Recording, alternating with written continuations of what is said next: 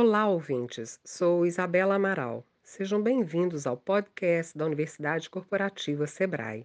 Com o Open Banking estão chegando mais opções de produtos e serviços financeiros orquestrados pelo Banco Central, com menos custos, mais transparência aos clientes finais e mais autonomia sobre sua vida financeira. Tivemos uma live em agosto em que a analista Cristina Araújo, da Unidade de Capitalização e Serviços Financeiros do Sebrae Nacional, entrevista o Guilherme Temes, que é chefe na área de regulação do sistema financeiro no Banco Central. E é ele que trazemos neste momento para falar com a gente um pouquinho mais sobre Open Banking. Muito obrigada pela sua presença no podcast C Sebrae, Guilherme. Temos muitas perguntas. Olá a todos, meu nome é Guilherme Temes. É um prazer estar aqui com o Sebrae para responder dúvidas sobre o Open Banking.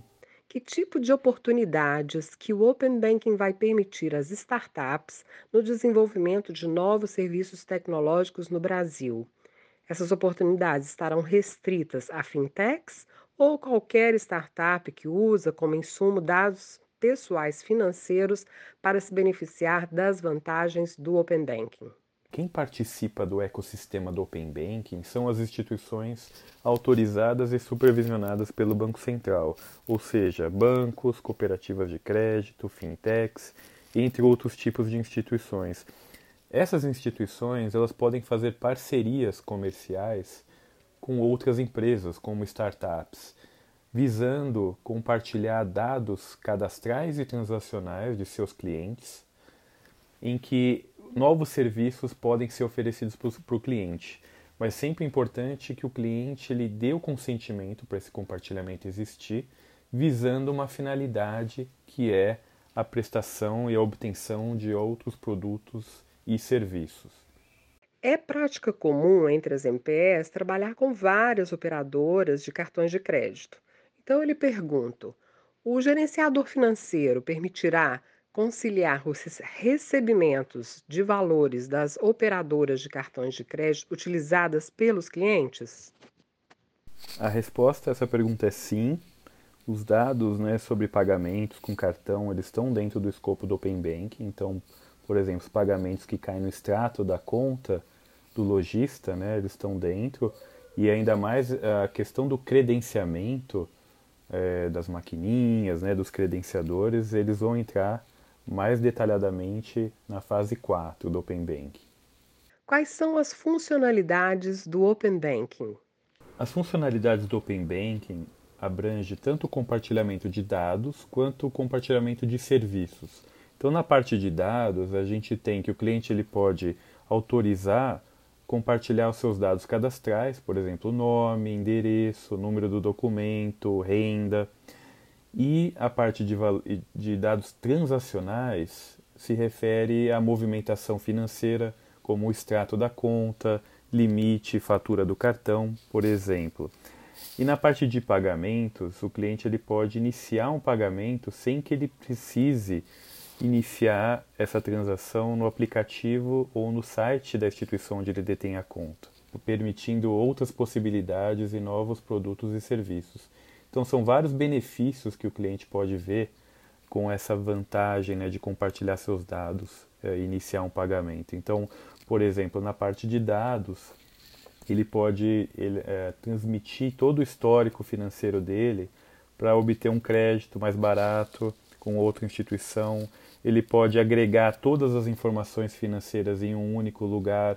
Então, são vários benefícios que o Open Banking permite, sempre pensando na pessoa, no cliente, pessoa física ou jurídica, né, sendo do, o dono dos seus dados e o dono dos seus pagamentos.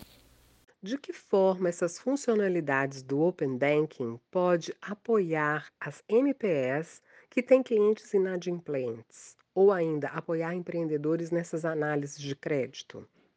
Com relação aos clientes das micro e pequenas empresas, o Open Banking ele pode ajudar oferecendo novas possibilidades de pagamento.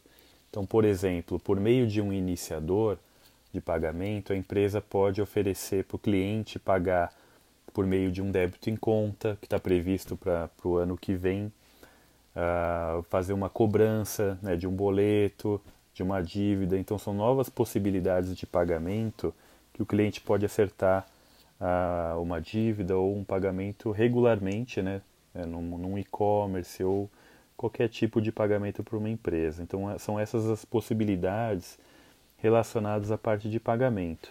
Agora, com relação à análise de crédito, a empresa ela ter, precisaria fazer uma parceria com alguma instituição onde o cliente detém a conta, para que, se o cliente autorizar, ele também ter acesso aos dados daquele cliente para poder fazer uma análise né, a, a respeito do seu histórico, sempre com o consentimento do cliente. Que garantias os clientes têm de que o Open Banking é seguro e está alinhado com a LGPD? Segurança é um ponto fundamental no Open Banking, pois abrange o compartilhamento de dados pessoais e dados financeiros são sensíveis, pois trazem a movimentação e o histórico financeiro do cliente.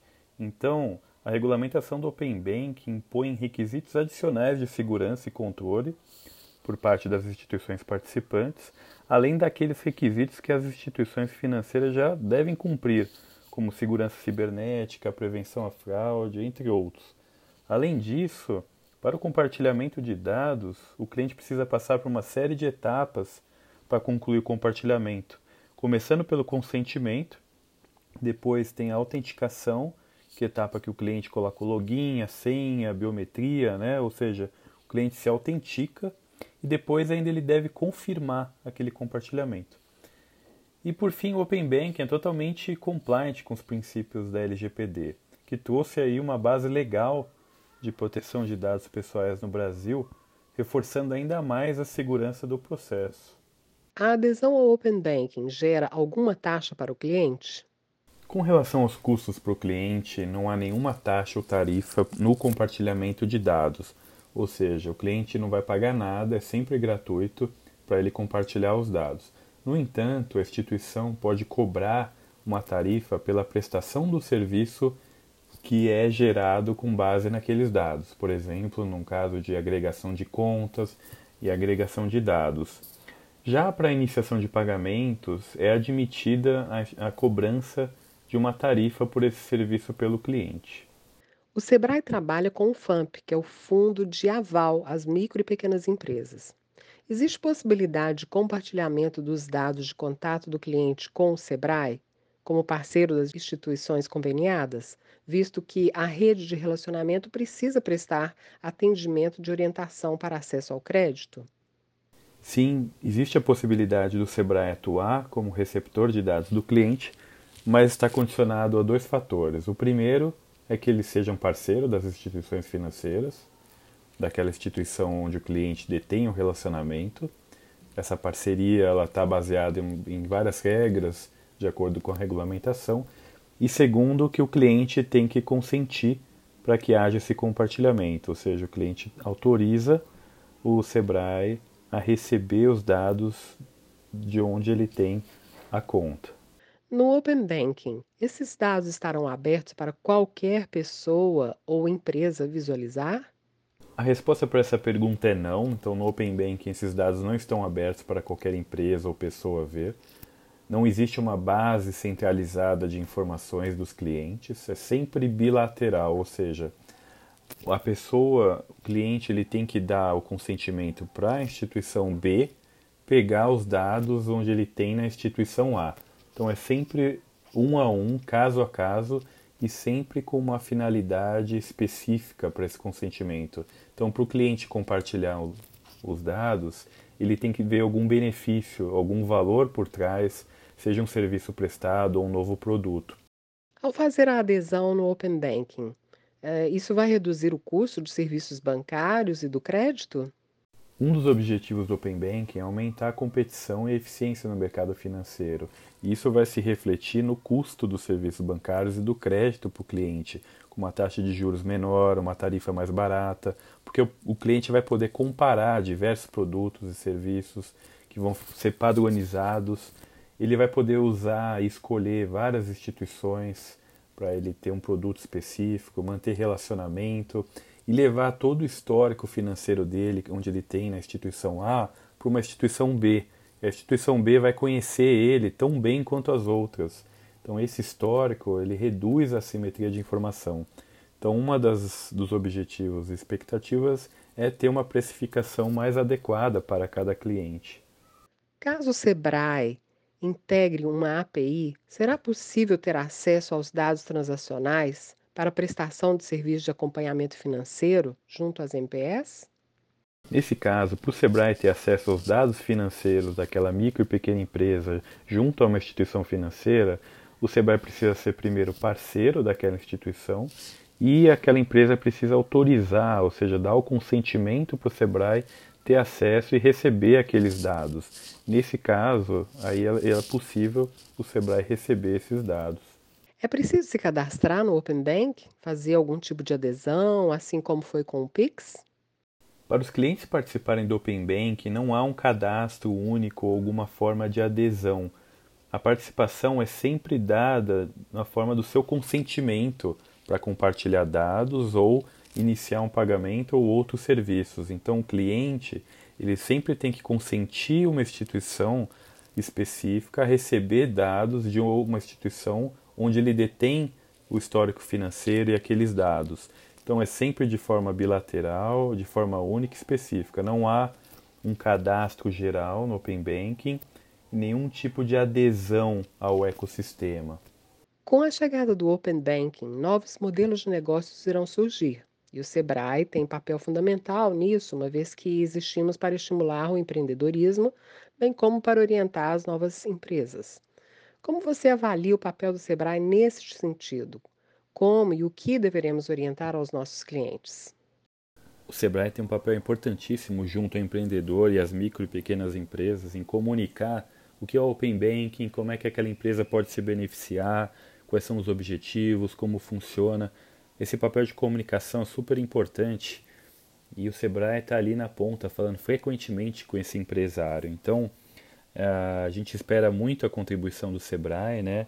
E o Open Banking, ele é um ecossistema vivo e dinâmico uh, que está sendo implementado aí pelo mercado financeiro de forma gradual. Então, são várias etapas que vão sendo implementadas ao longo do tempo e novas funcionalidades vão surgindo e amadurecendo. Então, esse benefício e esse aproveitamento no, do ecossistema, ele é gradual, mas ele tem um enorme potencial de ajudar o empreendedor. Para finalizar o nosso podcast da UC Sebrae, temos a seguinte pergunta: As empresas terão que pagar alguma coisa para que seus dados sejam compartilhados? As empresas e as pessoas elas não precisam pagar nada para compartilhar seus dados. O compartilhamento de dados é gratuito. O que pode existir é a instituição cobrar por um serviço agregado que está por trás daquele recebimento de dados, como por exemplo um agregador financeiro, um agregador de contas. Então é um serviço que está sendo prestado, né, que tem uma finalidade para ela receber esses dados. Mas o, o mero compartilhamento de dados ele é gratuito. Guilherme, muito obrigado pela sua participação no podcast O Sebrae. Fica aqui um convite super interessante a todos que estão nos ouvindo. Acesse o portal da UC e assista a live Open Banking no campo Videoteca. Até lá. Muito obrigada.